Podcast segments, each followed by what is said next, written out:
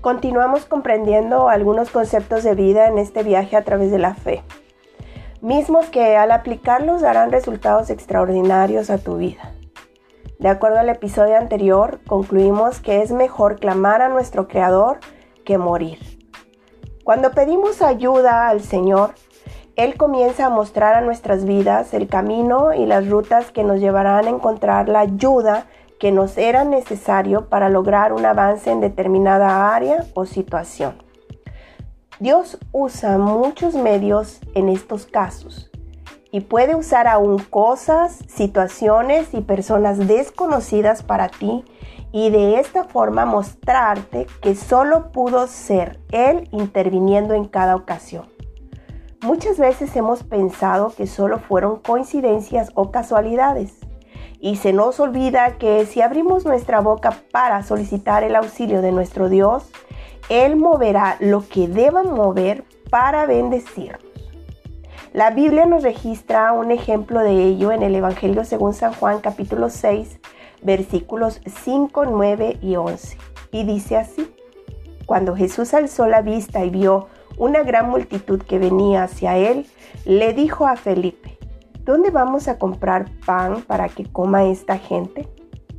Buscando una solución, Andrés dijo, aquí hay un muchacho que tiene cinco panes de cebada y dos pescados, pero ¿qué es esto para tanta gente?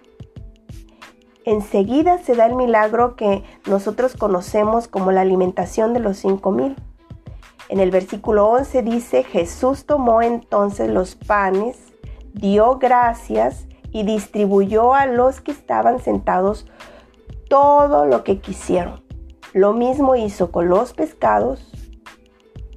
Entonces nosotros en este momento podemos decir, Dios puede usar el corazón noble de personas que saben hacer equipo y saben dar para bendecir una vida.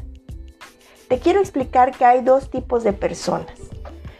Las personas que saben ayudar y las personas que no saben lo que es ayudar. Una persona que sabe ayudar siempre tendrá algo en sus manos cuando vea la necesidad, hablando de cosas materiales o cosas espirituales.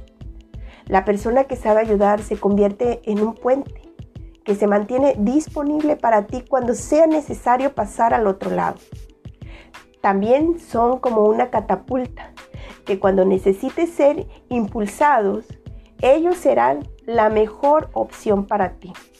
Jamás dejarán de ser puente ni catapulta. Así es su diseño.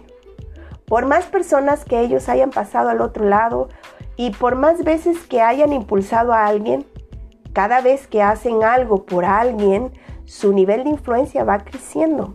Lo que ellos son se va renovando, pues no almacenan, sino que saben dar. Nada estancado hay en ellos se vacían para poder renovarse. Por otro lado, la persona que no sabe ayudar parece ser que ni siquiera se interesa por el bienestar de otros.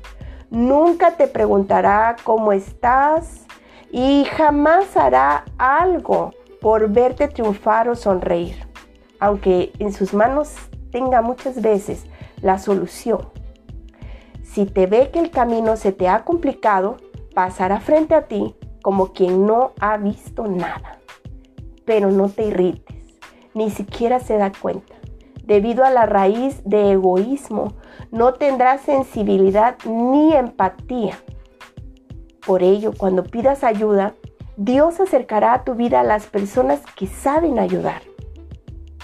A menudo solos pasamos por procesos complicados y solos lloramos en silencio las derrotas y solos tratamos de curar las heridas, cuando en realidad no fuimos diseñados para vivir así.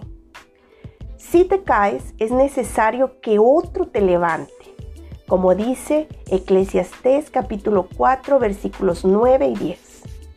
Mejores son dos que uno, porque tienen mejor paga de su trabajo. Porque si cayeren, el uno levantará a su compañero, pero hay del solo que cuando cayere no habrá segundo que lo levante. Concluimos de esta manera.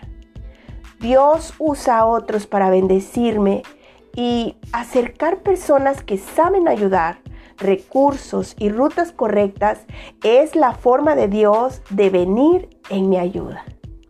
Soy Oti Acevedo, escucha esto. Cuando la necesidad te lleve a ver hacia abajo, levanta tu mirada y recuerda que en los cielos tienes un Padre que te ayuda. En nuestro próximo episodio concluiremos este tema, no te lo pierdas. Nos vemos.